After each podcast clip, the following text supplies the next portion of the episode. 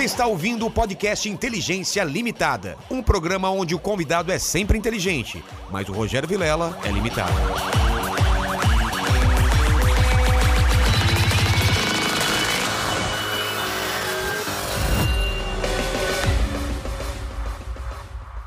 Olá, terráqueos! Como é que você tá? Eu sou o Rogério Vilela e está começando mais um Inteligência Limitada, o programa que você já sabe, a limitação da inteligência acontece somente por parte do apresentador que vos fala, porque sempre trago pessoas mais inteligentes, mais interessantes, com a vida mais legal que a minha, e hoje não é diferente. Estou aqui com o Fi, Luiz Felipe Pondé, que com certeza mais inteligente, com certeza tem a vida mais interessante, com certeza tem muito mais coisa legal para falar do que eu, não é certo isso, Mandíbula? Com toda certeza. E hoje, hoje vai ser diferente, pessoal. Ele tá com tempo super restrito aqui, então você pode mandar a sua contribuição, seu superchat para ajudar o canal, mas não vai dar tempo de fazer a sua pergunta, porque vamos, vamos, vamos ser sinceros, entre fazer a sua pergunta e fazer a minha pergunta, eu sou mais a minha pergunta. Então, para ajudar o canal, faça a sua pergunta e vai ficar aí no chat. A gente não vai ler não, porque não tem tempo, eu quero aproveitar aqui. Obrigado, Luiz, pra, por ter vindo. Eu que agradeço. A gente, a gente não conseguiu por causa da pandemia, teve que desmarcar. Já, já tá vacinado? A primeira Uma dose? dose. Uma dose. Mas já. eu tive Covid já. Eu também, em Então. virada do ano. É, eu tive no carnaval Ah, desse então, ano. então estamos menos, menos mal, né? É, Foi, foi pesado pra você? não. Pra mim foi dois dias só de cansaço e no corpo e depois passou. É, eu tive uma semana sem, sem paladar, né? Aquela coisa Ah, do é? paladar. Perdi uns quilos e um pouco de febre. A minha mulher ficou muito mal, então foi Ah, na sim. mesma época. Então isso foi chato. É, complicado. É. Ó, mas eu começo sempre o papo pedindo meu presente inútil.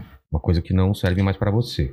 É, é, é, Jack Daniels sempre serve. É, então, isso que eu tô Mas vendo ainda aí. assim é um presente pra você, ó. Pô, vai ser... Aqui nesse podcast... Tomar no café da manhã. Exatamente. Aqui no podcast sempre é bem-vindo o uísque, porque a gente, porque, que dirá o, o Richard Rasmussen, né? O Ed Que Gama na O Ed. Gami na bota. A gente ficou bêbado aqui durante o papo. Mas, Pondé, é, eu, eu, eu tenho perguntado aqui, falei com o Tassi também sobre isso, se a gente tinha se tornado melhor ou pior com essa pandemia. Porque eu, eu, quando começou, eu juro que eu, que eu pensei que falei, cara, agora tá todo mundo se ajudando, todo mundo tá no mesmo barco, rico, pobre, todas as linhas de, de pensamento. Falei, a gente vai sair melhor dessa. E eu tô vendo que parece que não, parece que aflorou um lado ainda mais mesquinho do, do pessoal. Será que ó, eu tô sendo muito pessimista em relação a isso? Não, você está sendo só realista. É, né? É, você está sendo realista, porque ah, isso já no começo da pandemia, no ano passado, ah, eu tive a oportunidade de discutir isso, porque muita gente falava isso. É. Não, agora então, todo mundo solidário, não sei o quê. Não.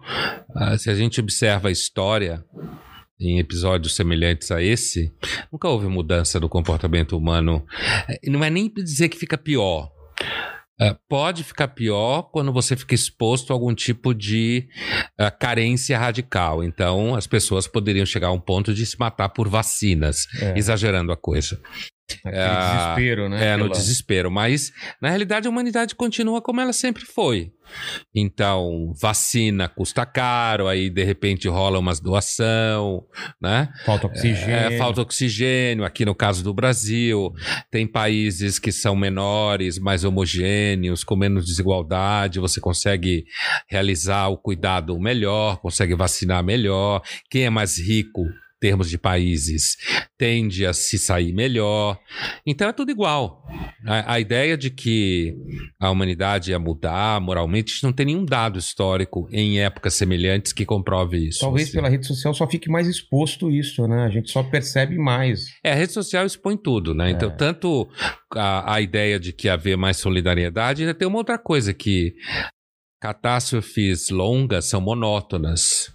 Então, quando morre uma pessoa que você conhece, o mundo acaba. É. Quando morre 450, você nem lembra. Longe da. É como dizia o Stalin: uma morte é uma tragédia, milhões é estatística. É. Então, isso é a, a, a realidade dos fatos. O que não significa que não tenha gente que se dedique, que esteja trabalhando muito, não tenha esforço para fazer as vacinas, por exemplo, Os ou do corpo médico é. como um todo e tal. Claro, mas a ideia de que a gente vai ficar melhor, normalmente isso só é bola fora. É, eu, eu, eu, lembro de um conto do Ray Bradbury, não sei se você conhece, que é um, um, dos meus autores favoritos, e tinha um conto dele que chamava A Última Noite, que me lembrou muito aquela parte mais punk da, da, da pandemia que a gente não sabia o que ia ser, né? Tá todo mundo desesperado. E é uma, é uma história simples de uma mulher e um homem conversando, marido e mulher, assim, e eles sabiam por algum motivo que era a última noite da Terra, assim. E a mulher pergunta pro homem se eles tinham sido essencialmente bons, assim. E ele fala, cara, o problema da gente é que a gente não foi nem muito bom e nem muito ruim. A gente só foi a gente mesmo. Normal. Normal. É. E aí, o que, que você acha? Você acha que o ser humano é essencialmente mal ou essencialmente bom? Ou não é nenhuma das outras coisas? Nenhum dos dois. Nenhum dos dois. Sim, não, acho que. A nossa natureza não é má e a gente tenta é, é, suprimir isso de alguma forma? Essa é uma, essa é uma discussão muito antiga na filosofia, né? Quer dizer, rasa, né? antiga, pelo menos do século XVII para cá. É, a, te, a, teoria da tábula rasa é que a gente nasce sem nenhuma definição é. e a partir a teoria do John Locke, a partir daí a gente vai sendo uh, moldado na relação, inclusive pelos órgãos dos sentidos que vem do mundo para nós.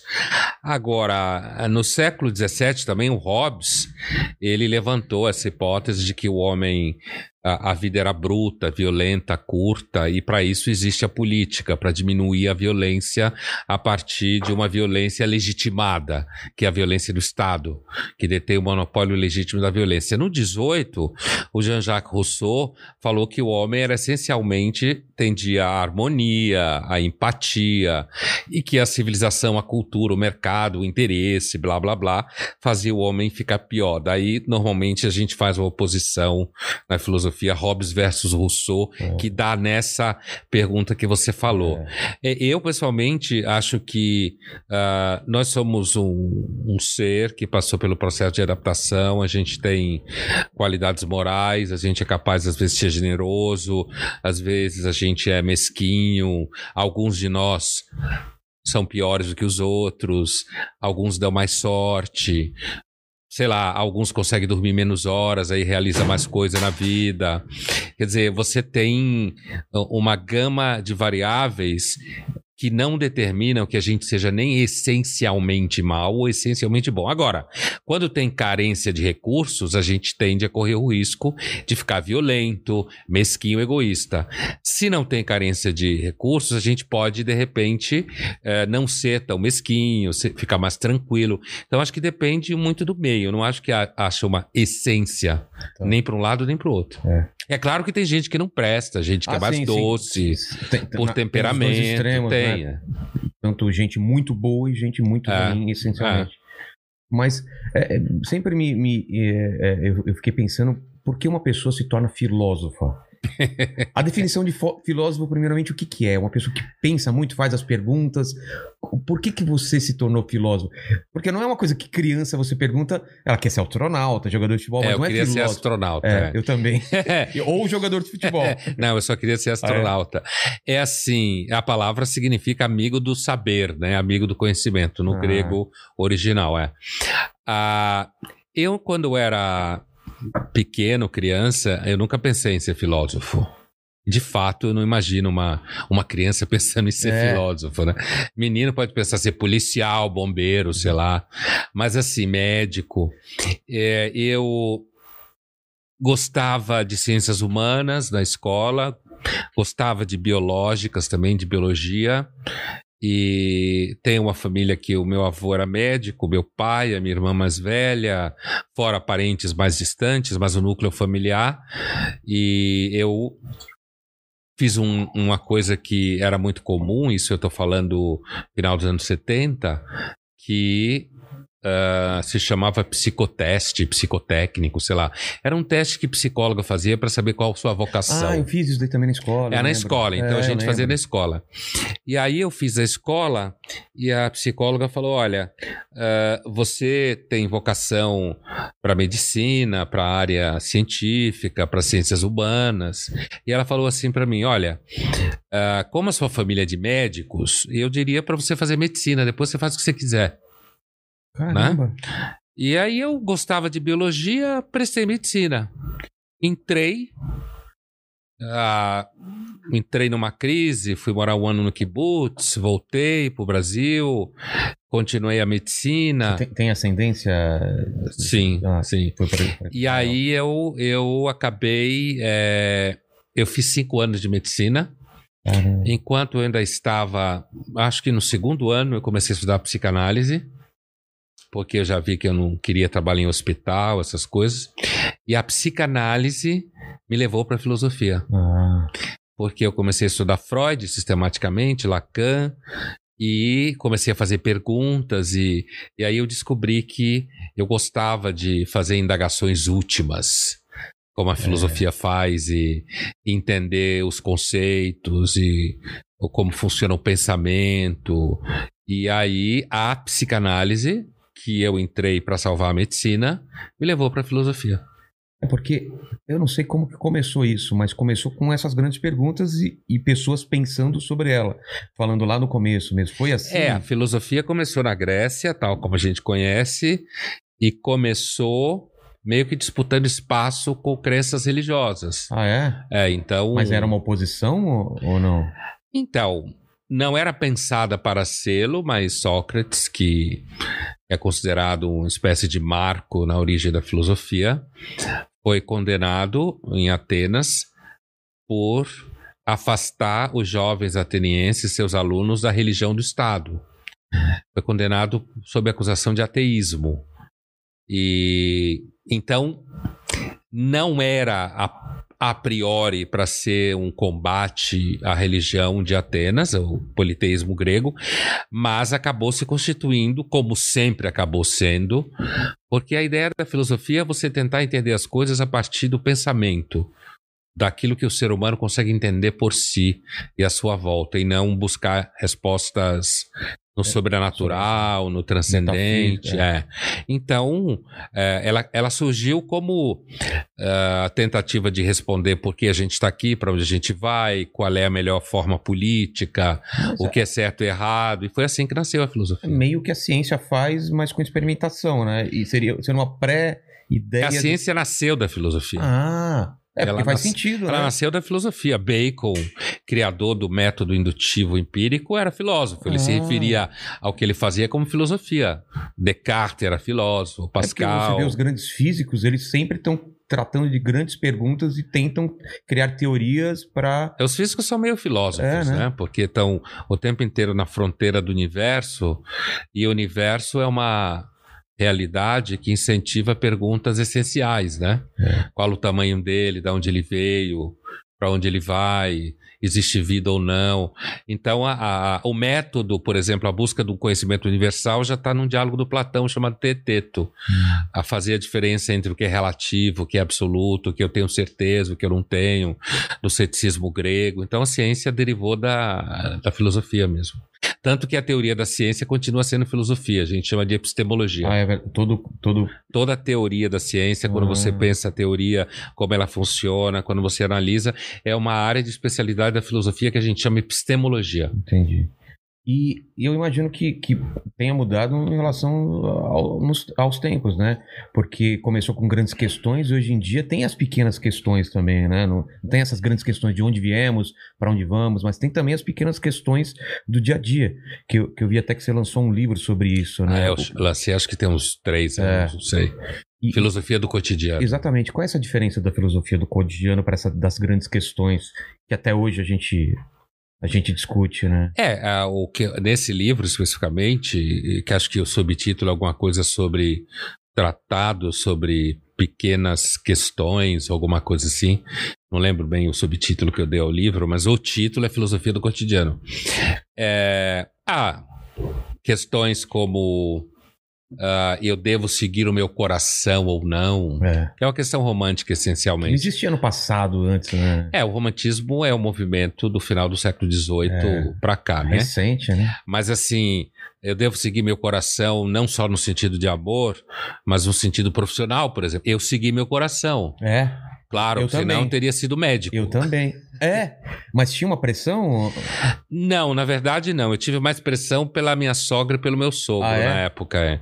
Meu pai e minha mãe não. Meu pai, que era médico também, mas sempre foi um médico apaixonado por ciências humanas, então Uh, o meu filho acabou sendo médico, mas também hoje é mais cientista que médico.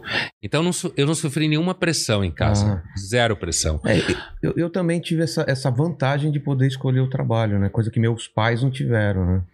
É, depende um pouco também da condição é. material para você poder tomar uma decisão como essa. Em alguns momentos, eu digo porque ser médico naquele contexto, nesse contexto, normalmente parece muito mais fácil. É. Porque você tem uma carreira, no meu caso, já uma tradição familiar, então, em tese, pessoas razoáveis escolhem ser médicos, advogados, engenheiros. É, e filosofia não tinha o status que tem hoje, né? É, não tinha, e né? um, um, risco de você não ganhar dinheiro. Exatamente. Exatamente. exatamente. Virar só professor, como as é. pessoas é, falavam. É, só né? professor. É, só professor. E então, de fato, foi e por isso que eu falei que foi uma espécie de seguir o coração, né? É. Que a pergunta sobre seguir o coração não é só em relação ao amor, também é tudo, né? estilo de vida, uh, dinheiro compra tudo. Isso são questões pequenas, mas é. que, né? E o amor existe. Felicidade, né? busca da felicidade. O que, que é a felicidade? É. Então, são questões que às vezes nos acompanham muito mais no cotidiano do que as grandes. É. E tem uma diferença também de gerações. É, que a, a, gente comentando isso da escolha da profissão é uma delas, uhum. mas eu percebo que, por exemplo, meu, meu pai, ele, ele tinha que trabalhar para pagar as contas e sustentar a família, para me dar uma condição de eu poder escolher meu trabalho. E eu tô vendo que a geração do meu filho e essa geração mais nova, os pais estão colocando uma pressão simplesmente para serem felizes. Não tem mais pressão nenhuma de trabalho, nada. Só querem que eles sejam felizes. E essa não é a maior pressão que você pode colocar numa pessoa? Seja feliz, meu filho. Seja feliz. Eu acho. Pior é? que ganhar dinheiro. Não é? Era muito mais fácil. Ah, vai ganhar dinheiro, sai de casa. Agora, ser filho, tranquilo. Papai paga as contas, eu só quero que você seja feliz. É muita pressão. É, inclusive porque se faz seu filho ficar idiota. É, exatamente, essa mas busca assim, da felicidade, né? Mas assim, e aí você supõe que você vai ter sempre dinheiro para mantê-lo vivo, né? É. Mas eu entendo o que você fala, essa inclusive a ideia da escola como uma espécie de usina de autoestima, né? Em que é. você está preocupado o tempo inteiro em fazer com que a criança se sinta bem, o que não vai acontecer ao longo da vida dela, inevitavelmente, porque o, o mundo é uma máquina para fazer você ter problema de autoestima, achar que não vai conseguir as coisas, ter frustração. Então, essa pegada em especial que você citou uh, de querer só que os filhos sejam felizes, eu acho isso o fim da picada. Eu acho coisa de gente boba. É, e, e, perigoso, é como você falou, é perigoso, é. porque não prepara pro erro, pra, pra porta, é. na cara, pro pé na bunda, né? E atrapalha a escola, porque a escola também tem que fazer isso. É. E hoje, como você tem que fidelizar os pais, porque tem menos criança, da classe média para cima, numericamente, então o mercado é mais competitivo. Então você tem que fidelizar o pai, a é. escola acaba tendo que fazer o que o pai quer, ele né? tá sempre certo, o, o menino. É, ele é o cliente, né? É. Cara, eu, antigamente, se eu fizesse alguma coisa errada na escola, a minha mãe nem perguntava o que, que a professora. É errado, errado. A professora tá certa, você tá errado. É, isso aí. Não é? Agora não, agora é opressão, é. agora não tá lidando com a, a, autoestima do meu filho, e aí os pais enchem o saco das escolas, então, ou então tem gente que não tem filho e prefere ter cachorro. É. É, a, a, a, Ariane que veio aqui ontem falou que não vai ter filho. Várias, várias mulheres já não querem mais ter filho mesmo. Né? É, porque no caso especificamente das mulheres, os homens menos, mas uh, os homens muitas vezes não querem ter filho, inclusive porque não, ter, não quer ter um vínculo com a mulher que torne eterno, é. de alguma forma. A mulher, ela normalmente tem um impacto profissional significativo, né? Ainda tem ainda tem no sentido que a mulher que gera criança e tal, tem um impacto, um ônus muito mais direto. E, e muitas mulheres não querem, porque tem que fazer uma tem que fazer uma espécie de projeto, achar uma brecha. É. E aí quando vai lá entre os 28, 29 e 35, é a janela orbital da ansiedade. É, Ela vai ter filho, não vai, o tempo, o mercado, o trabalho, o investimento. E aí tem muitas mulheres que escolhem não ter filho. É, não significa a priori que uma vai ser mais feliz do que a outra. E se todas resolveram não ter filho, a espécie acaba. Exatamente. Caramba! É verdade, é verdade. E eu, eu, eu tava pensando também sobre as histórias, né? Por que que, de um tempo para cá, os filmes de super-herói, essas coisas de... Voltou a, até essa jornada do herói, né? Do cara que, que, que larga tudo para se, pra se doar pela humanidade. Que a história sempre teve, né? Essas histórias, mesmo em volta da fogueira, e agora é, com super-heróis, né? Fazendo sucesso pra caramba, volta à tona essa coisa da jornada do herói, o cara que você acha que tem a ver com o momento? Por que essa volta agora tão forte? Assim? Primeiro, acho que é porque Hollywood está sem inspiração. Né? tem que buscar lá acho atrás. Hollywood meio que acabou. É. Né? Ele se tornou num centro nervoso de produção ideológica, é. né? só quer discutir três, quatro coisas. Cinema ficou muito caro, as ferramentas para você baixar filmes e ter acesso por assinatura muito, muito mais baratas. é né? Então Hollywood sofre uma pressão de que os filmes têm que dar muito dinheiro. Então, acabou meio que o cinema de orçamento médio em Hollywood. Ou, ou você tem... tenha tralha, é. completamente bebezão assim, ou você tem filme muito caro e que tem que ter garantia de retorno. A, a ideia do, do herói ou da heroína uh, sempre foi uma ideia que vende né? A ideia de pessoas com superpoderes. Eu devo dizer que, pessoalmente, mesmo quando eu era criança, eu não gostava de super-heróis, nunca gostei. Ah, é? Eu não lia gibi? Eu lia. Eu lia. Eu lia porque todo menino lia. É. Mas não era uma coisa que me fazia a cabeça. Eu nunca tive muita paciência para fantasia. É. É, assim, nunca tive muita paciência. Mas não, então... não só, não só de super-herói, mas também medieval, aquela coisa de Tolkien, essas coisas. É, não, esse é o meu filho. Meu filho adorava Tolkien, já é. mais pra cá, né? Que idade você tem? Eu tenho eu, eu falo a verdade, não? Eu tenho Fala mais verdade, de 37 caralho. aí. Ah, você tá lá pelos 39, mais. 45, é, por, por aí, aí, por aí. Então, meu filho tem 38, ah, mais então, velho.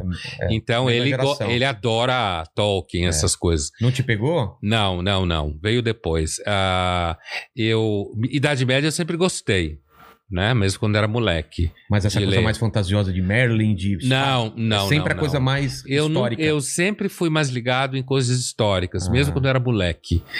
E, então eu nunca tive nenhum grande super-herói que me era assim inspirador Sei. e tal. Então eu continuo não tendo saco para filme de super-herói. É mesmo? Bom, agora é mais normal com a é. minha idade, 62 anos, é não, mais mas, normal.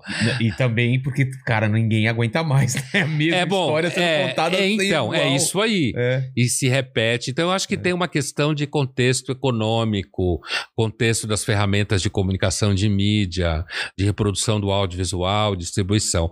Agora, independente disso, é, super-heróis sempre faturou, né? As pessoas gostam de histórias fantasiosas, de se identificar, as crianças também. Os gregos também era isso, né? As histórias dele eram meio de super-heróis, só que eram semideuses, deuses, não é a mesma coisa? Era, só não? que para eles. Ah, era real, né? É, para eles era uma. É, isso que eu ia é... dizer. Quer dizer, para eles era uma religião, né? É verdade. Eles. Ah, achavam que, assim como grande parte de pessoas no Brasil acha que Jesus é Deus, é. ou filho de Deus, ou fez milagre.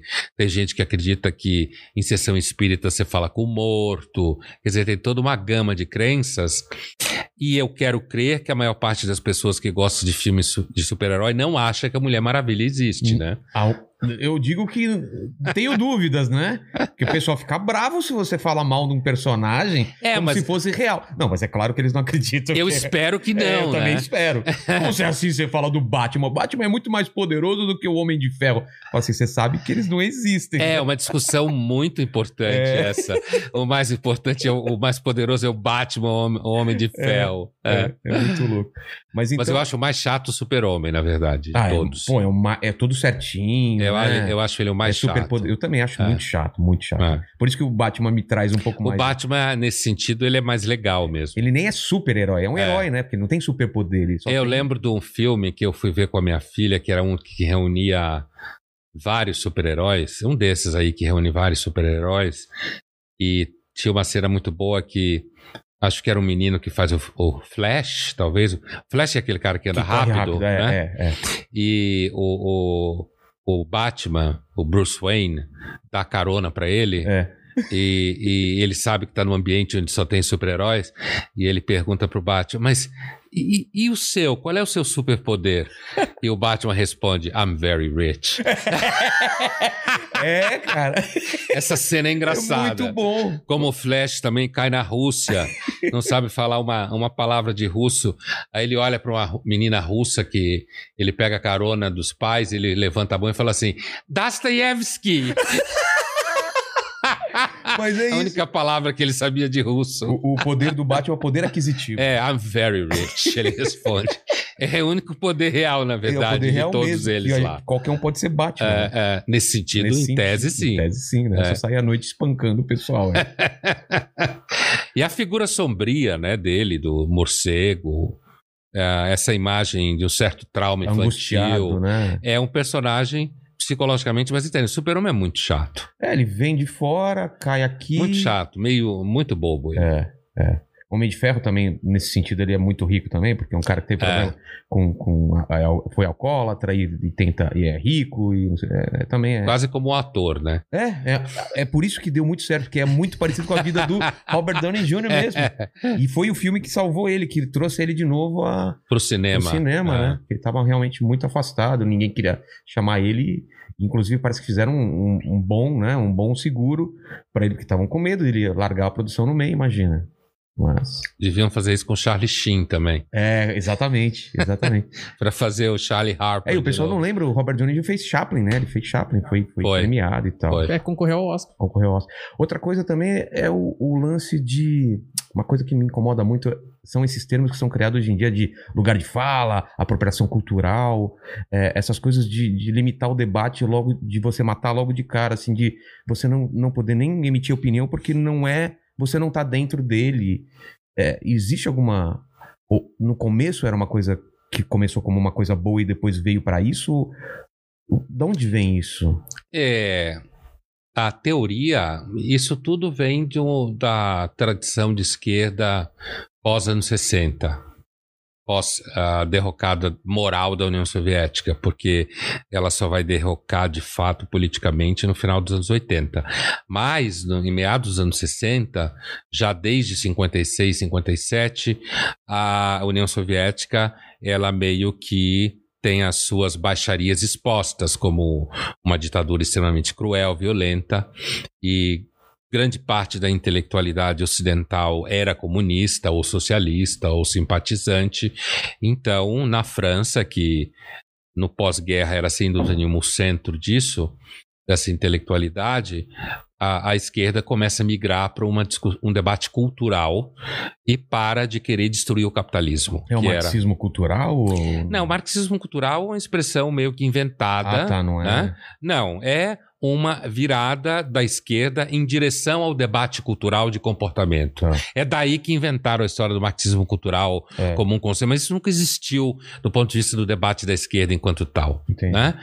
eu digo o nome marxismo cultural. O que a, a, esquerda fez foi abandonar o debate o debate econômico, porque inclusive perdeu a, a guerra para o capitalismo, é, digamos não tinha assim. nem como sustentar é, né, o argumento. E começou a discutir questões de raça, de, de identidade sexual e preconceitos. Isso, isso é que a gente Mas chama de questões culturais. Ou surgiu? Ah, não, não. Isso foi pensado. Isso, isso é? foi pensado. Isso foi pensado primeiro pelos franceses, né? E depois pelos americanos, onde os franceses, inclusive, fizeram muito sucesso. Bom, e aí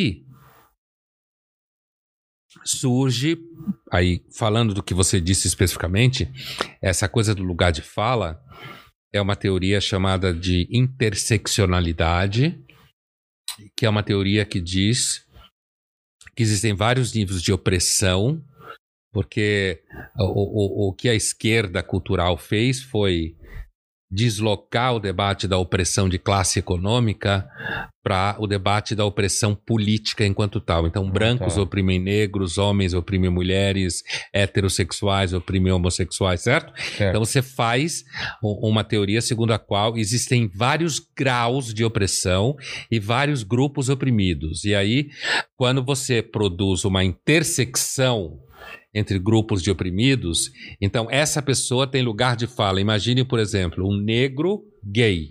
Tá. Então ele tem lugar de fala como negro e como gay, Tá. porque são dois grupos oprimidos. Mulher lésbica.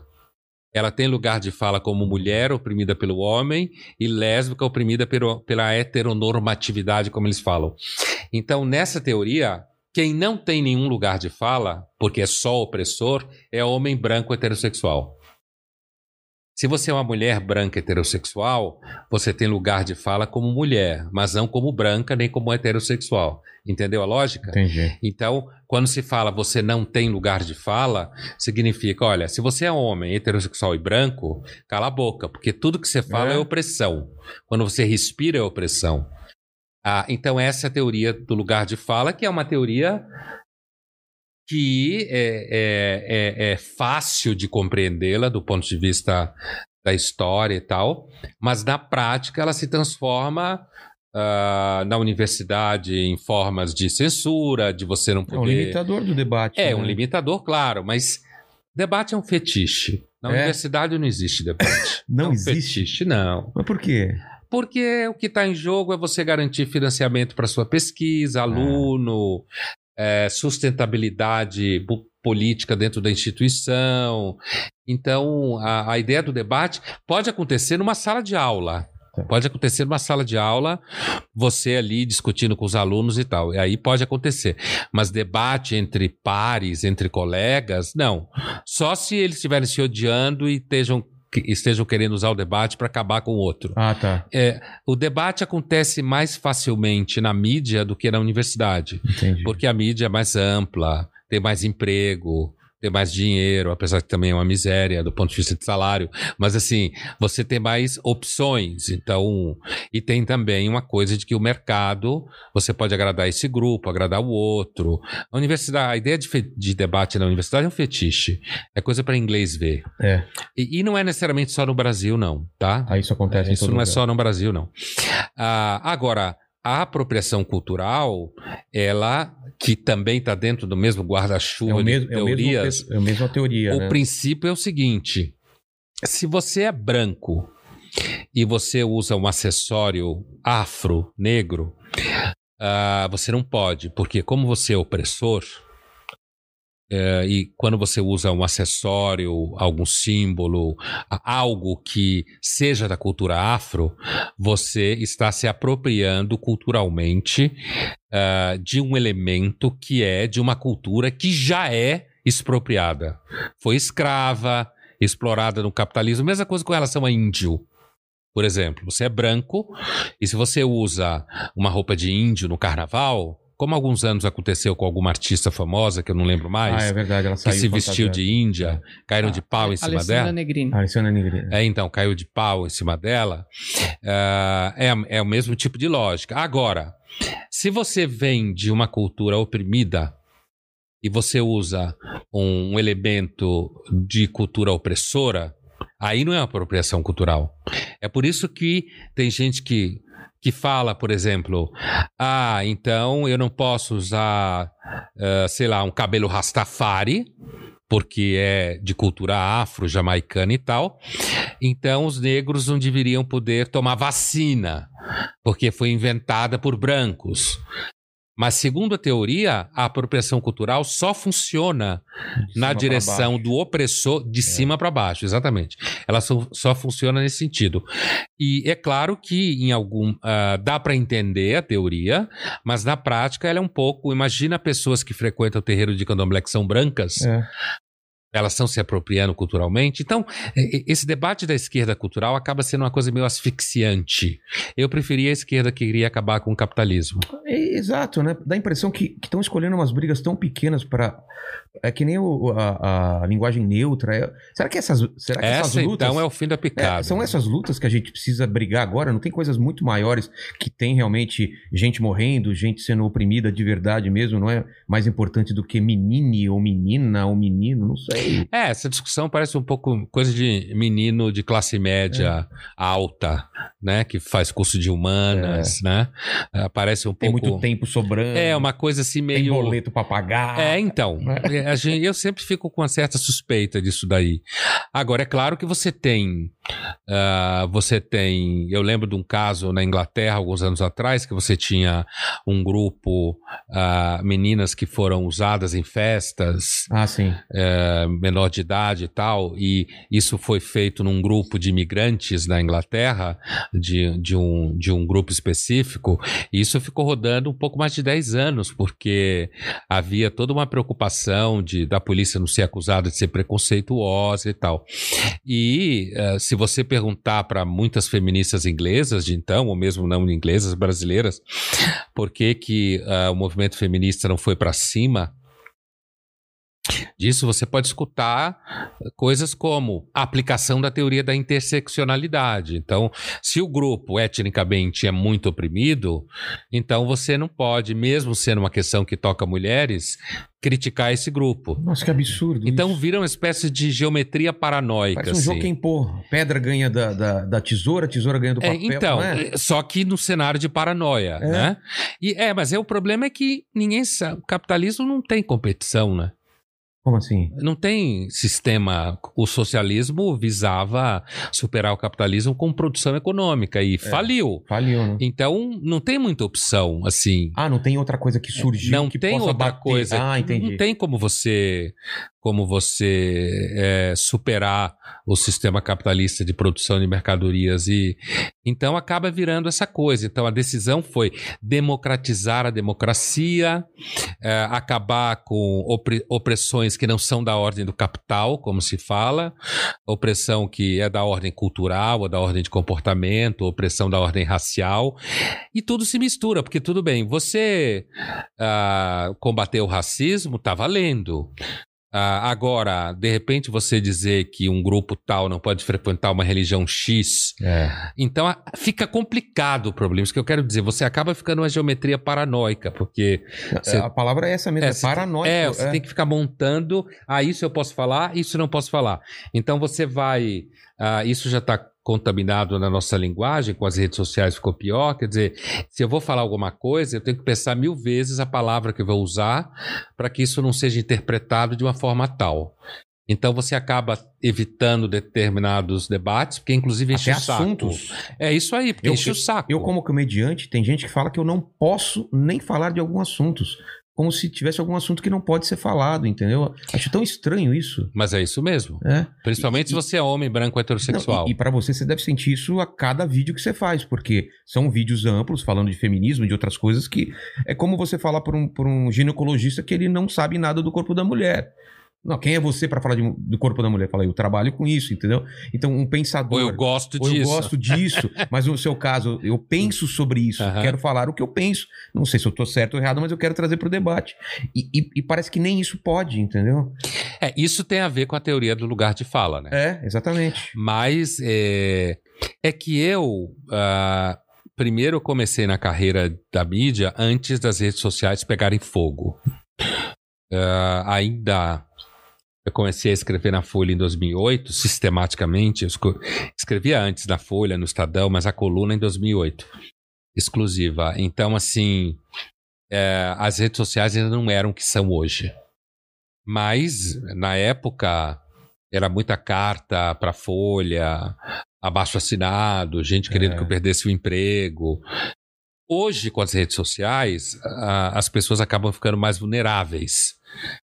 Mas, como eu eu não sei o que acontece nas redes sociais, Você não, não controla suas redes, deixa alguém. não, quem controla é a DOCA, Aí é, a você- é uma Você empresa. está muito mais perto da felicidade do que a gente. Então, você sabe disso. Nesse aspecto, é, é, inclusive o Taz uma vez disse que eu tinha minha relação com as redes sociais era uma relação de se- sexo seguro. Ele usou essa expressão Ah, muito bom. quando a gente estava conversando num programa. Então, assim, é, então eu não sei o que acontece nas redes sociais. Isso é muito bom. É o meu sonho. De A, a Camila é que sabe, eu não sei. Mas eu tô progressivamente também me afastando cada vez É, mais. então, profissionalmente, é, é, hoje é difícil você pensar De não certas existir, linhas de né? negócio sem estar presente É. nas redes sociais, né? Então, você acaba ficando presente sem nenhuma postura ativa, É. se você não está. Mas eu entendo que o melhor para quem pode fazer isso, por uma série de fatores, é você ter as redes sociais profissionalizadas. Exatamente. Porque... E não ter vida privada em redes sociais. Isso, isso, é, isso, é, isso é a minha maior, maior dúvida. Onde colocar essa linha limite? Porque quando você começa a expor parte da sua vida pessoal, parece que é uma avalanche de sempre querer mais, mais e mais. E as pessoas hoje têm essa dificuldade de, principalmente as pessoas públicas, vou colocar o meu exemplo. Eu não quero expor tudo e eu não sou obrigado a expor tudo. Mas você percebe pelos números, e eu acho que as redes sociais elas, elas incentivam isso, de quanto mais você coloca coisas pessoais, mais suas redes crescem. Isso é, isso é um problema, porque. E isso é né? business, né? Porque É, rede exatamente. social é marketing digital, né? É, É, porque as pessoas sempre gostaram de fofoca. exatamente. Todo mundo gosta de saber quem transa com quem, quem não Onde transa tá. com ninguém, quem ganha tanto, onde É. tá, pra onde foi, o que que come, o que que faz no final de semana. Eh, eu, do meu ponto de vista, levando-se em conta uma série de facilitadores, eu acho que não deve ter vida privada nas redes sociais. É. Zero. Nem aniversário disso, nem aniversário daquilo. Ah, nem esse ponto. Nada, nada. Agora, Que era como antes. Hoje né? é muito difícil. É. Hoje é muito difícil, inclusive quando você fala de pessoas mais jovens. Que já cresceram, não é à toa que o nome é social media, né? Redes É. sociais, é, já cresceram numa sociabilidade mediada pelas redes sociais. Exatamente. Então é, é mais ou menos como se você dissesse: eu acho que as pessoas não devem falar no telefone. É isso. Entendeu? É, é- Fica impossível É. por conta da impregnação da, do comportamento e do dia a dia pelas redes sociais. Então eu sei que é difícil e impossível, mas por isso que eu falei, levando-se em conta certos facilitadores, me parece que principalmente quando você tem vida pública, exposição pública, não deve ter zero ou perto de zero de conteúdo de vida privada nas redes sociais. Essa é uma forma de você, em alguma medida, se proteger numa série de coisas. E do ponto de vista profissional, se você é, também não precisa estar você nas redes sociais, é claro, eu, eu sei muito bem disso. As meninas sempre falam para mim que os seguidores gostam de saber coisas pessoais, É. que é o que você estava dizendo, É. né? Gosta de saber coisas pessoais. E então, quando você dá coisas pessoais, você aumenta o número de seguidores, as pessoas Engajamento. engaja é. muito mais. Aí você paga um preço, né? Mas você está sempre pagando preços Sempre tá da vida, pagando, está sempre é. pagando preço. Nada é uma, uma, uma via de, de mão única, né? Tem- Não, Quanto não. mais você dá, mais querem. Se- quanto mais. é, você deve ter um, um- um problema muito menor de invasão de privacidade porque você não expõe, então também não tem gente querendo, é, falando coisas. Ah, eu acho que é isso. Não, não dá opinião, né? É, eu não sei de nenhuma opinião. Eu não Mas sei o que acontece no Instagram. Eu, na verdade, nunca entrei no meu Instagram. Ah, é? Se ah, quem, como diz, quem mexe no meu Instagram é a Camila no celular dela, quer dizer, então eu nem sei o que está acontecendo, se alguém está falando A ou B, ou, ou eu não sei o número de seguidores exatamente. Eu tenho um contato com os seguidores, eu tenho No um YouTube, tipo de contato. não- não- No YouTube, respondendo perguntas. Os vídeos que Ah, eu tá. gravo são todos vídeos em que eu estou respondendo perguntas de algum seguidor. Então, eu falo a pergunta na abertura do vídeo. Se foi você que fez, você vai reconhecer a sua pergunta. E eles sabem que eu estou respondendo pergunta de seguidor. É claro que eu não posso responder todas, mas é, então eu tenho essa relação com os seguidores. Mas essa única relação. Então você não. Por exemplo, se algum, algum vídeo seu bate em alguém ou, ou- ou atinge alguma coisa que, que as pessoas tentam cancelar, você nem sabe disso. Nem sei. Isso é maravilhoso. Isso é maravilhoso. Nossa, que, o Twitter é o lugar mais chato disso daí, né? Eu não sei, de vez em quando eu posto coisas, elas também postam dos meus textos, e eu posto, assim, dependendo do assunto. Eu sei que tem temas que se você posta tal coisa, tem muito mais engajamento É. e tal, Ah, mas eu não sei o. Eu não sei o que acontece. Eu sei que tem gente que já tentou me cancelar, mas eu sempre vejo como uma coisa meio besta, porque se eu não tomo conhecimento, me É. cancelar do quê? É. Né? Então, Você não é, seu público, né? É, vai te cancelar como? então, assim, cancelar seria fazer eu perder o emprego da Folha, da TV Cultura, perder emprego da PUC, da FAAP, que algumas pessoas já tentaram em relação à mídia, não às universidades enquanto tal. Mas Já é. tentaram ligando, mandando. Ah, já teve situação de gente não pedindo o, o- o- a cabeça, literalmente, mas falando mal, xingando. Isso aconte continua É o acontecendo. famoso, olha só o que ele falou, né? É alguma coisa assim, É. ou, ou se ofendeu por isso, se ofendeu por aquilo. Mas eu, especialmente, por temperamento, eu não me preocupo muito com isso. Então. Mas eu sempre gostei de encher o saco das feministas com amor. É, eu vejo que, que esse é o maior problema, né? Porque o, o feminismo pra você, ele hoje em dia. Porque a gente só vê o lado mais, o lado mais é, agudo, né? Esse lado mais combativo de que é o macho escroto, essas coisas. E é isso que, que, que te incomoda mais no feminismo? É, não, eu, como já falei várias vezes, quer dizer, a coisa da igualdade salarial, Não, isso trabalho, é- é violência justo, doméstica, isso Claro. Isso nem discuto. A, a minha discussão é porque às vezes eu acho que o, o feminismo entra embaixo dos lençóis, como eu digo. Então ele, ele acaba atrapalhando as relações entre homem e mulher, e aí tem toda uma, uma demonização da figura masculina. Né? Do homem heterossexual como um bicho malvado, a priori, é, estuprador potencial. É isso, né? todo, todo homem é um estuprador. É, a estuprador. masculinidade é sempre tóxica. Então, esse tipo de coisa eu acho muito chato. Na realidade, eu acho muito chata. Eu falo de vez em quando disso só pra encher o saco, ou Só porque alguma coisa que, mesmo. que me chamou muito a atenção e eu resolvi falar. Mas na verdade, não tenho essas, essa- é- é- é- essas coisas me dão sono, na verdade. Mas o pior é que tá batendo. Eu, eu, eu sou casado, né? Mas eu- bate muito nos no meus amigos solteiros, cara. O pessoal tem medo de fazer qualquer coisa, de falar qualquer coisa, porque tudo pode ser usado contra ele. E as mulheres estão cansadas. Estão cansadas porque muitas vezes os homens, como elas falam, não têm pegada nem atitude, não Exatamente. assumem coisa nenhuma, e ao mesmo tempo estão cansadas de ah, ficar sozinha, de não, não encontrar ninguém que investe. Mas eu acho que também, ao mesmo tempo, tem muita gente por aí que continua se apaixonando, se envolvendo, casando. Existe aí um barulho que às vezes vem muita gente que trabalha com mídia, com universidade, sabe, jornalista, que acha que o mundo é essa bolha. Mas sem dúvida nenhuma tem um cansaço. Tem, E né? as redes sociais agravaram isso. É um atrito constante, né? É. Um- Uma coisa de ficar o tempo inteiro disputando isso, disputando aquilo. Eu, na verdade, acho que uma falta de generosidade generalizada. E, uma, e- uma falta também de delicadeza, às vezes, né? Porque é, eu fui criado de uma forma de abrir a porta para a mulher, de andar do lado de fora da rua e tal, e de repente isso virou um problema, mas não é um problema para as mulheres que eu conheço, é um, é um problema teórico que criaram, que a maioria das pessoas que eu conheço, eu- mulheres, falam: não, eu acho essa gentileza legal e tal, mas não sei de onde vem esse problema, parece que é uma coisa criada, né? É aquela imagem da mulher que se ofende se você abre a porta É. ela, né? Eu nunca vi essa mulher. Ou paga a conta. É, É, pelo mas, assim, contrário. É assim, é, é, eu concordo que é um, um debate teórico, né? Por isso que eu estava falando dessas áreas especificamente ocupadas com isso, jornalista, artista, ator, atriz, né? É, é, gente que também é acadêmico, intelectual, que está muito em cima dessa discussão. A vida real continua acontecendo como sempre aconteceu. Agora, eu, eu acredito que, se você fala de feminismo, por exemplo, as meninas mais jovens, ah, principalmente de classe média para cima, elas são muito mais impregnadas com isso. É. né?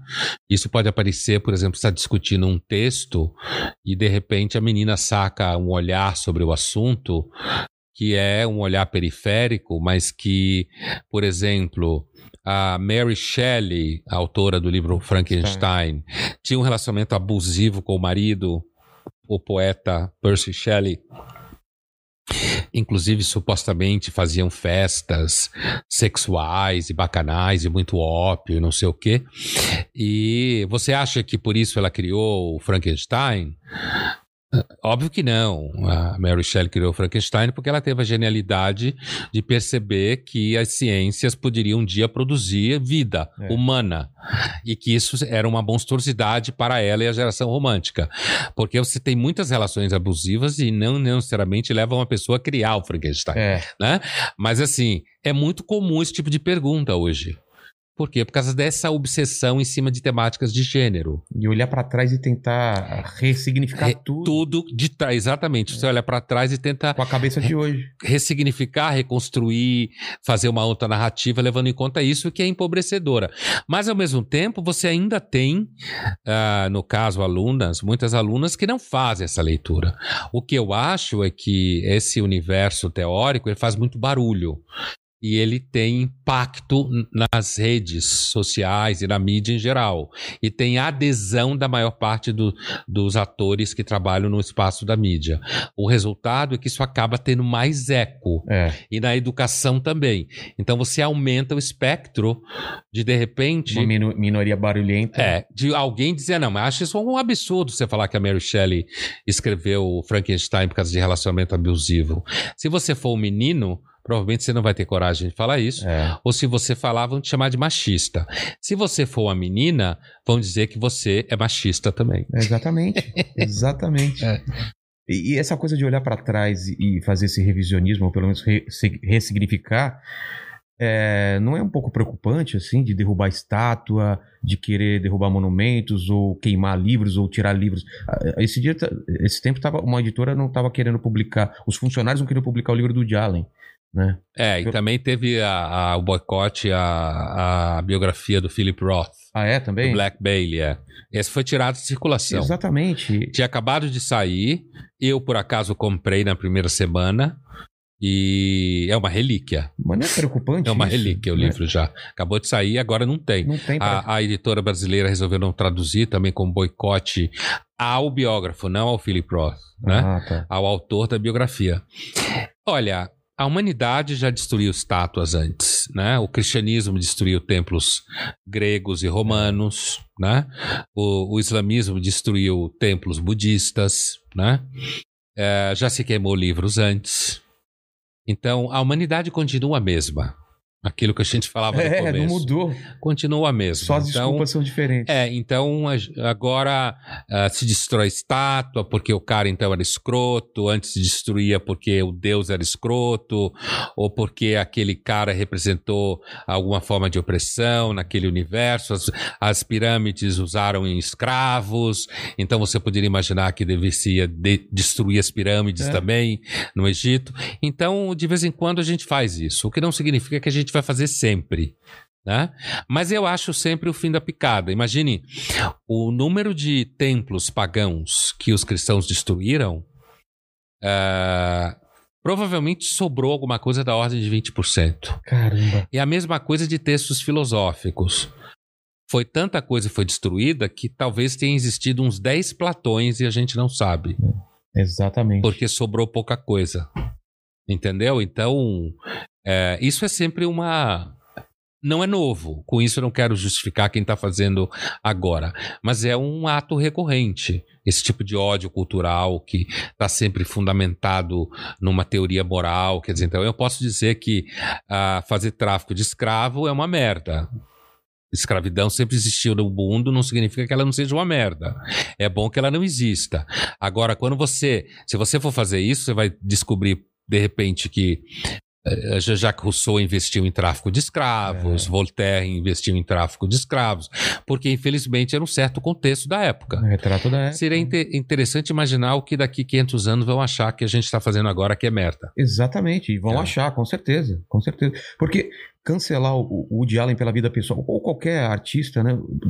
Você separa a obra do, da pessoa, porque até porque a gente não tem acesso à biografia de todo mundo para saber se, se a pessoa é pode ler ou não, né? É uma loucura isso. É, de... mas o de Allen quase que acabou mesmo depois do escândalo, né? é. né? A obra dele, eu acho, empobreceu. Ah, sim, sim. E hoje, ele afetou muito. Hoje, para ele conseguir fazer filme, ele só trabalha com elenco B, né? É, mas o Polanski tem, tem várias... O Polanski foi primeiro, antes dele já é. passou por isso, né? E agora com essa, não faz muito tempo, vários atores que foram cancelados e foram afastados também, né? Teve uma leva aí que. É, isso é. é e até esse, tirar do catálogo. Ah, não vou tirar do catálogo. esse a- público é excepcionalmente afetado porque é um público que depende de agradar um monte de gente. É. É, Né? Então, é o lance do cancelamento. As pessoas que mais foram canceladas são as pessoas que alimentavam esse mesmo público de canceladores, que também estavam com esse discurso de não pode isso, não pode aquilo. Aí, quando eles fizeram, eles foram cancelados porque batia com o mesmo discurso. Veja que todo artista, ou ator, atriz tem que ter uma causa. É, Em Hollywood, inclusive. Todos abraçam uma É causa. verdade. Porque isso é uma forma de escudo blindar, né? de imagem. É, é você tem uma causa, então você defende tal causa, então olha, qualquer acusação contra mim, eu defendo esse tipo de grupo aqui, né? E isso acabou virando quase uma especialidade do marketing ou do public relation individual, Já como eles falam pro- nos Estados cara Unidos. e fala, você tem que abraçar uma causa Você tem logo. que abraçar uma causa. Porque abraçando Hum. uma causa, você está ali, em alguma medida, não com certeza, nada é certeza nesse mundo de mídia, mas em alguma medida você está ali blindado numa área. Para não se. para não levantarem dúvidas sobre você. Mas quanto mais você depende, quanto mais você é obcecado pelo engajamento, e aí ator e atriz são pessoas públicas, né? É. O Roman Polanski conseguiu uma- um viés um pouco assim, porque como ele é francês, então ele voltou para a França. É. Abandonou a carreira em Hollywood, que ia muito bem, Ia muito bem, Né? é verdade. e voltou para a França. Mas é, o Woody Allen não tem muito essa... Ele é- não tem, ele é e e de agora tá bem pior do que era, né? É. Agora tá bem pior do que quando aconteceu com o Roman Polanski. E o Roman Polanski foi uma questão que envolvia uma suposição de uma menina de menor. Exatamente. de- O A- o Woody Allen também, supostamente a sua enteada. Mas não menor, né? Né? Ela era menor. Era né? menor, é. Caramba. Então, ela, assim, ela não era menor quando ele casou com ela, mas e- é, ele A teria relação. criado ela como padrasto. Porque Exatamente. quem adotou foi a ex-mulher dele. É. Então, desde aquela época, foi ficando cada vez pior, né? É. A situação dele. E hoje, se alguém te acusar de assediador, acabou, né? Acabou a vida.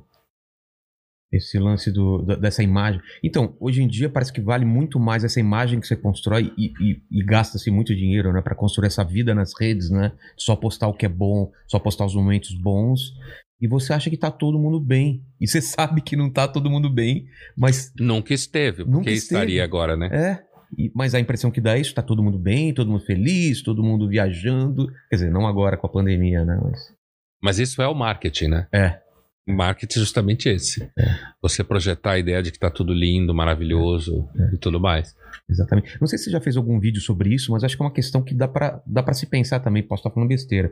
Mas esse hype agora de podcast, esse formato de conversas longas, ele não diz um pouco também do momento? Porque a gente tava naquilo de 140 caracteres, só recortar coisas. Ah, do Twitter? É, do Twitter ou, ou de redes sociais, que você pegava só um trecho e destruía uma pessoa e de repente percebeu, ao contrário do que qualquer previsão podia é, supor, que as pessoas querem ouvir papos longos, querem conhecer as pessoas, as ideias das pessoas, muito mais do que um trecho recortado. Isso não é uma, de certa forma, uma coisa boa? Um bom sinal. Um bom sinal, É, mas exatamente. então, é que a humanidade continua mesmo, ela não tá nem melhor nem pior Ela nesse é- sentido. é. Quer dizer, você tem ah, pessoas que gostam de ler ainda, pessoas que se interessam. A, a minha experiência com redes sociais, eh, digamos, essa decisão que você tem quase que tomar todo dia, de novo, É. né? Que é não fazer das suas redes sociais mero marketing, é uma decisão que você tem que tomar cuidado o tempo inteiro.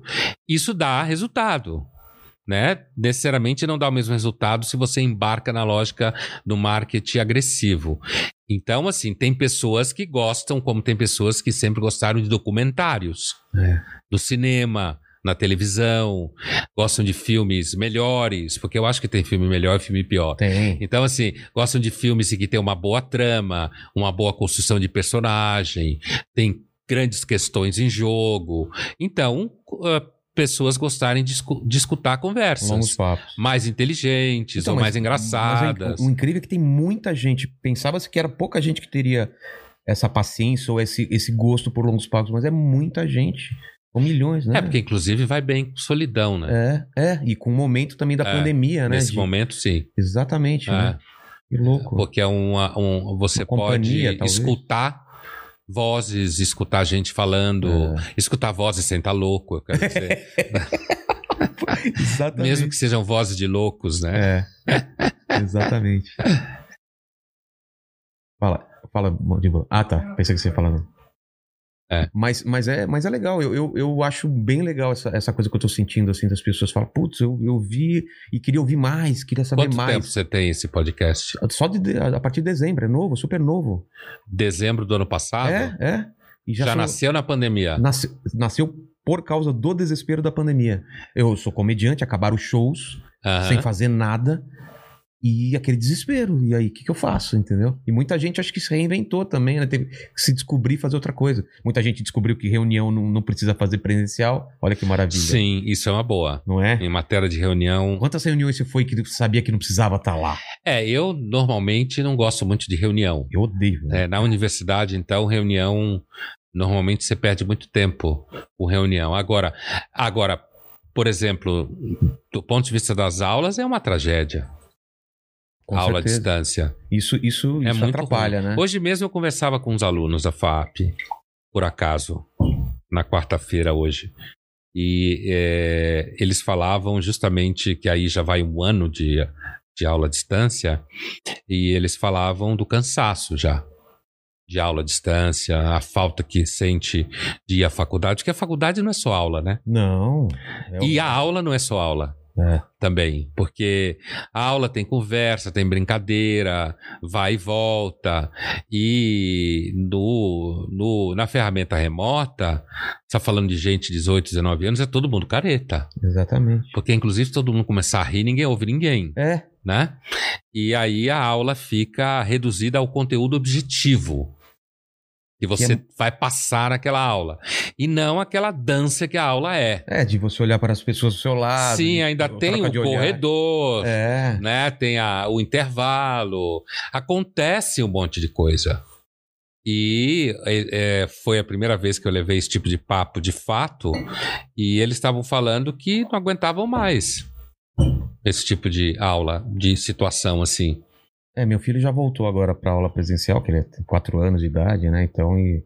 porque imagina para uma minha criança é pior ainda, né? Não ter o convívio, Bom, porque é o, for- é, é é o começo, né? A formação de em, em grupo, de brincadeira e tudo. e para os pais também, né? E pros pais. O peso da prole, né? É, Como disse uma aluna da PUC, o peso da prole.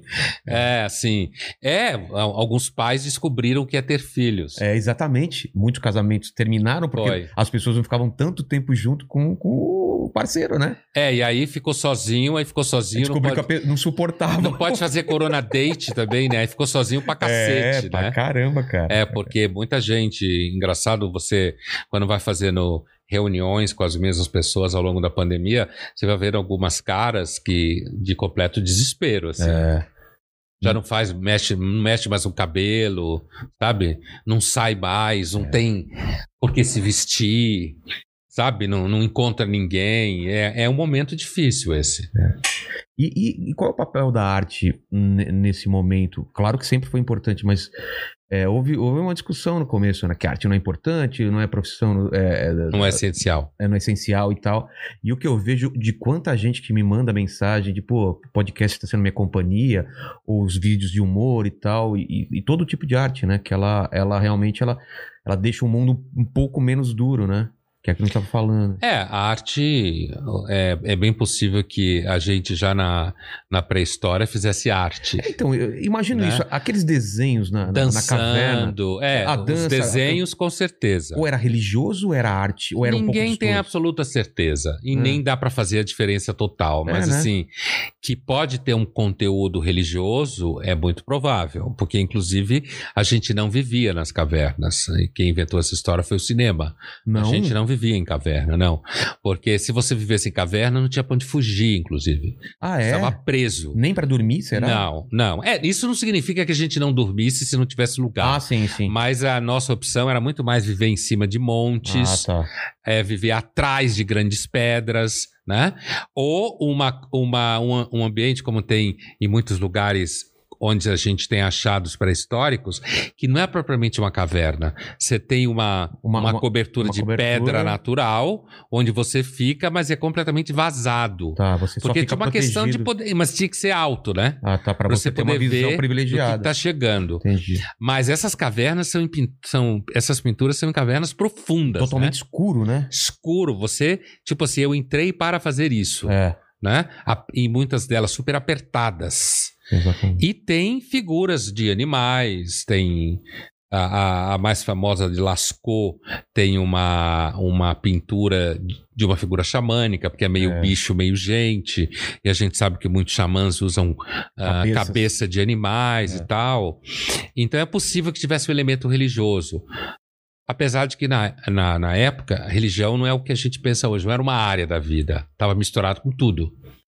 Então. Era, era mais o que? Era um medo da morte, um medo do, de acontecer alguma é, coisa? É, da onde vem a religião a gente não sabe, mas é possível que venha do medo da morte, de doenças, de pessoas terem remédios, uhum. de pessoas que faziam previsões e, e falavam que ia acontecer coisas, normalmente fala coisas que podem acontecer, então você fala e os outros Não, acham de, que é previsão. E de sonho também, imagina a cabeça deles. Sonhos, que sonhos com mortos, é. o que pode indicar que a pessoa continuava viva depois de morta, é. o mundo era muito escuro, tinha pouca luz, certo? É. Então, é, isso que a gente chama religião hoje, ela provavelmente nasceu na pré-história de forma não sistemática. Entendi. De forma não organizada.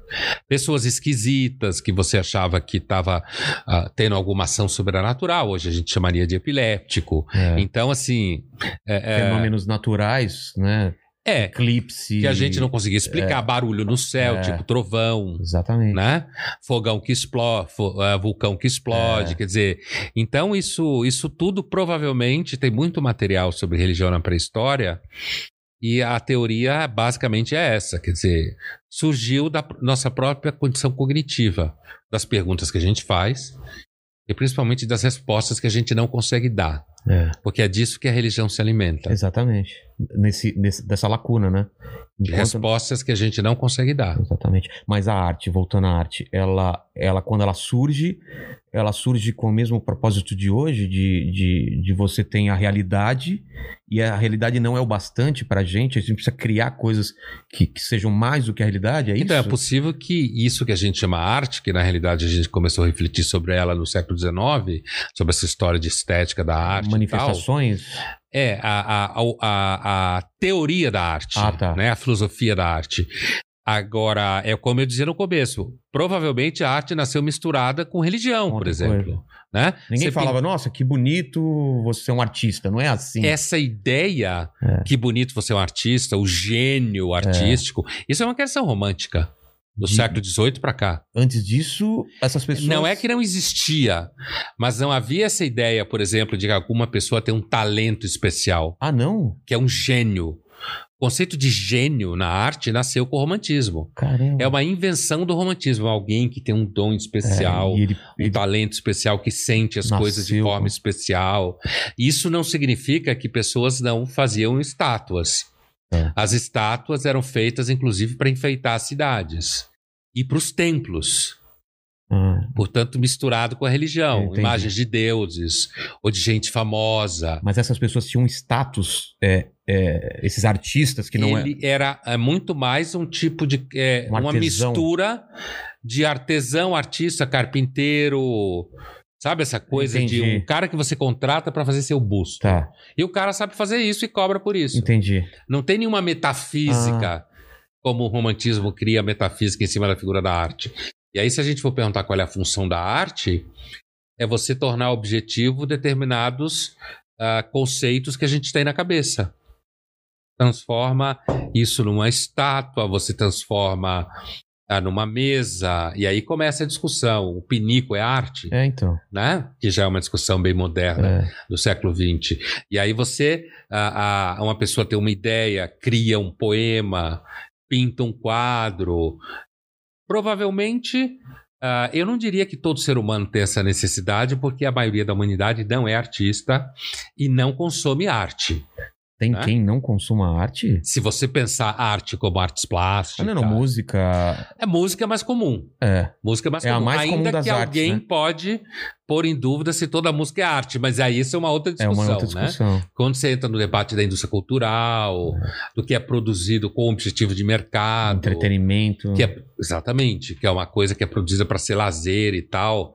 E aí alguém pode pôr em dúvida se isso é arte, se não é. É, Alguém tipo a dor do Claro, Horkheimer, não é qualquer um. É, tem essa, Né? tem essa, essa, esse, essa sempre essa, essa discussão do se o entretenimento é arte, como se a arte não Sim. pudesse entreter também, Sim. né?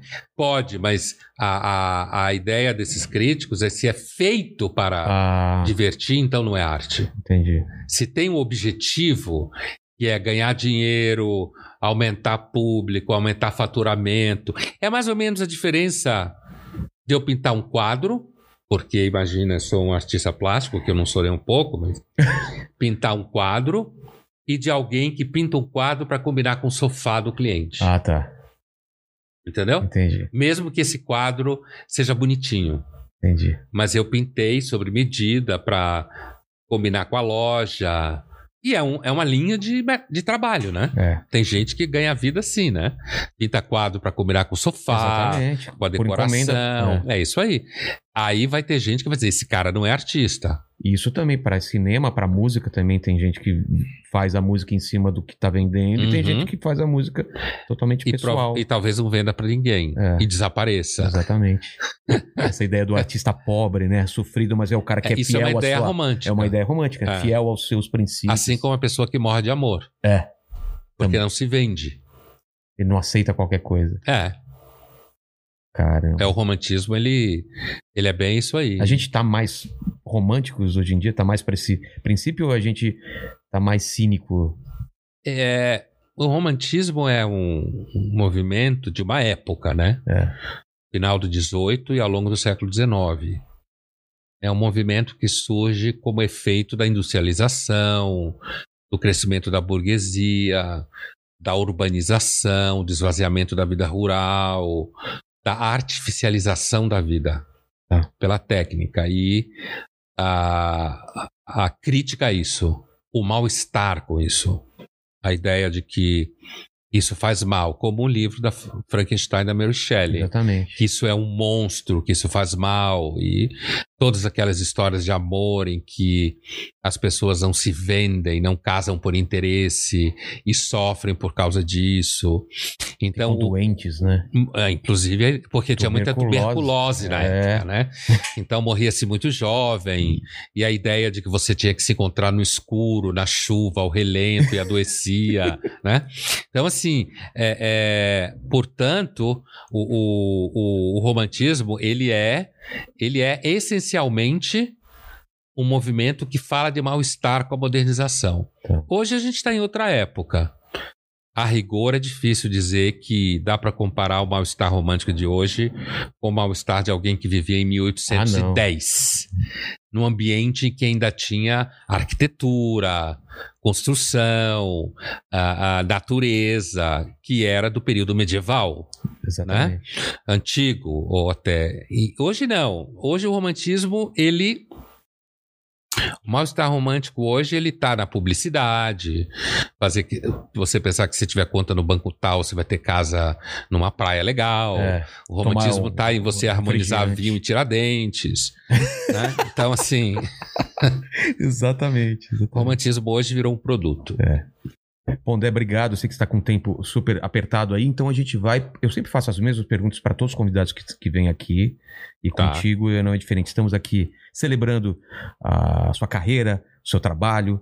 Sou muito fã dos seus vídeos, assisto sempre lá. Inclusive, a- a- se inscrevam no canal dele, né? E olhando para trás, Pondé, qual foi o momento mais difícil da sua carreira, você acha? Teve algum, algum momento mais difícil? Ou da vida, né? da carreira profissional É. momento mais difícil olha em tese Ou foi aquela parte do, da, foi o momento de desistir da medicina É. para ser filósofo. Mas quando eu lembro de mim na época, eu estava muito entusiasmado. Você não tinha dúvidas. Então eu não tive dúvidas nenhuma uma vez que eu tomei a decisão. Mas eu deveria dizer que foi o momento mais difícil da minha carreira. Porque Uh, eu também poderia dizer que era quando eu comecei a perceber o que, que era a vida de médico e eu não quis. Mas aí eu decidi estudar Freud para não ser obrigado a ser médico. Entendi. Então, sei lá, alguém poderia dizer que eu sempre fui muito proativo nesse sentido. então, é, sinceramente, cara, uh, eu não consigo. Ah, achei um. Achei um. As brigas políticas dentro da PUC. Ah, é? Uh, esse é um momento chato. Que época foi isso? Uh, 2002, 2003, 2004. Quem é que estava no governo? Era... Ah, mas não era política nesse sentido. Ah, não nesse não, sentido? Não, não, não. Ah, tá. Política interna da universidade, ah, tá. não, não política ideológica. Entendi. Política interna, jogos, Entendi. pressões. Isso até, isso foi tão difícil que isso acabou fazendo eu uh, criar um laboratório na PUC de pesquisa de pós-doutorado para não lidar com as pressões políticas e não lidar com o MEC. Isso é, eu diria que foi o momento mais desgastante, difícil. Né? É, desgastante. É. Segundo é o seguinte, iremos morrer um dia, pelo menos na teoria, né? Sim, na prática na também. Na prática também, infelizmente. É. A não ser que a gente esteja vivendo numa numa simulação que a gente não sabe. É, você é lembra que você lembra que eu nunca gostei de fantasia, né? Exatamente. Você então... vamos morrer sim, já me é, tirou é, a, a é, fantasia. É. E, e, uma coisa louca é que seus vídeos, esses vídeos todos vão ficar para sempre na internet. E as pessoas daqui 100 anos vão voltar. Quais seriam suas últimas palavras? Aquela, aquele epitáfio. De... Se alguém se alguém. Voltar aqui no vídeo para ver suas últimas palavras. Não, como assim? O que, que eu gostaria que minhas últimas palavras fossem? É, ou, ou a, a, aquela famosa frase lápide, sabe? E embaixo o pondé. Assim. Das frases que eu falei, é. eu não lembro de nenhuma Pode que eu ser. gostaria que. Ah, é nenhuma? Por ser lembrado por ela. Uh... Eu acho que eu vou ser lembrado por frases como feminista não entende nada de mulher, alguma coisa assim, ou jovem só é tolerante com música alta. certo? Alguma coisa assim, é. é. Sei lá, talvez do ponto de vista de quem lembre, lembre de o oh, fracasso humaniza, ah, o fracasso é que humaniza o sucesso não. Talvez ideias como essa é, permaneçam, né? Mas, Mas se você pudesse escolher, não tenho a mínima ideia, cara. Então o pessoal vai escolher por você com certeza. Essa né? é normalmente o que eu diria. É. Escolham para vocês uma frase. Não me deem esse trabalho. não dê esse trabalho. É, não dê esse trabalho. Já tem que pensar mim. muito. Né? É. Agora, como você é, é pago para pensar, para uh -huh. fazer perguntas, uh -huh.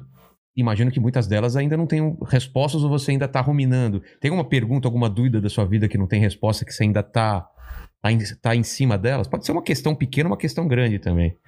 O que não tem resposta também, né? Às vezes não tem resposta. Uma dessas perguntas que se faz em filosofia, você Pode diz? Ser, ou... Ou, ou... coisas pequenas mesmo da, da vida.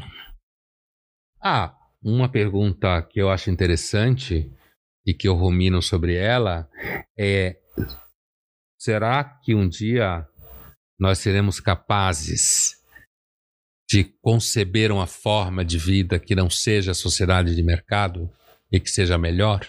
É. Isso é uma pergunta que eu tenho, mas eu não vejo nenhuma resposta. Também não. E, e temo que talvez não tenha. O que acontece talvez uma crise do capitalismo, se acontecer quebre, pra, quebre alguma mundo. quebradeira, o que é uma tragédia, uma é. catástrofe. Eu não espero isso, mas no plano da, das perguntas que.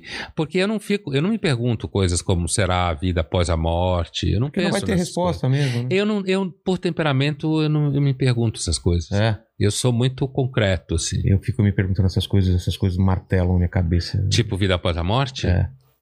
Se é só isso daqui, sabe? É só isso daqui ou não? E não tem resposta, né? É, não tem, mas as religiões normalmente dizem que não, né? É.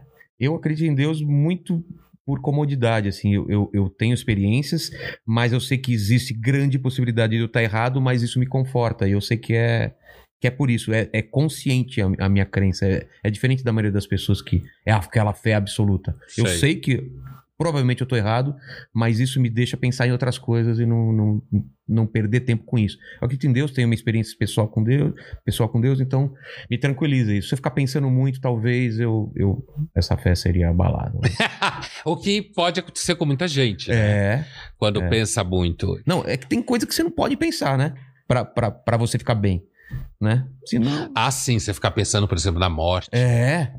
Quando eu le- Estraga o dia. Eu lembro quando era criança que eu me dei conta que um dia meu pai e minha mãe ia morrer e eu também. Isso, nossa, foi aterrador. E até eu nunca hoje. pensei isso. Nunca? Nunca. Cara, Talvez eu tenha e não lembre. não teve um momento da sua vida. Eu não lembro. Eu lembro exatamente quando era criança que eu, eu me dei conta disso. Não sei como, mas, cara, isso foi. Até hoje eu evito pensar sobre isso. Porque a vida é tão boa, né? A vida, viver é tão boa, as experiências que a gente tem, mesmo ruins, mas eu, eu gosto muito de viver. Você gosta de viver? Opa! Então. Tanto que, é, é, é, inclusive, eu me ocupo bas- basicamente com coisas da vida. Exatamente. É, Todo, muito, todo dia. é muito bom. Pondé, obrigado por ter vindo aqui, por Eu esse que agradeço papo. o convite. Obrigado vocês que estão aí na live. Obrigado, Mandíbula. Quer passar algum recado das suas redes sociais? É, é- é tudo Luiz. Tá como? Tá como? L Pondé, né? Tudo. É, é LF Pondé. LF underline Pondé. É. Vocês acham? É só coloca Pondé que acha, né? Então se inscreva no nosso canal, dê like e muito obrigado. Tchau, gente. Obrigado. Obrigado, Pondé.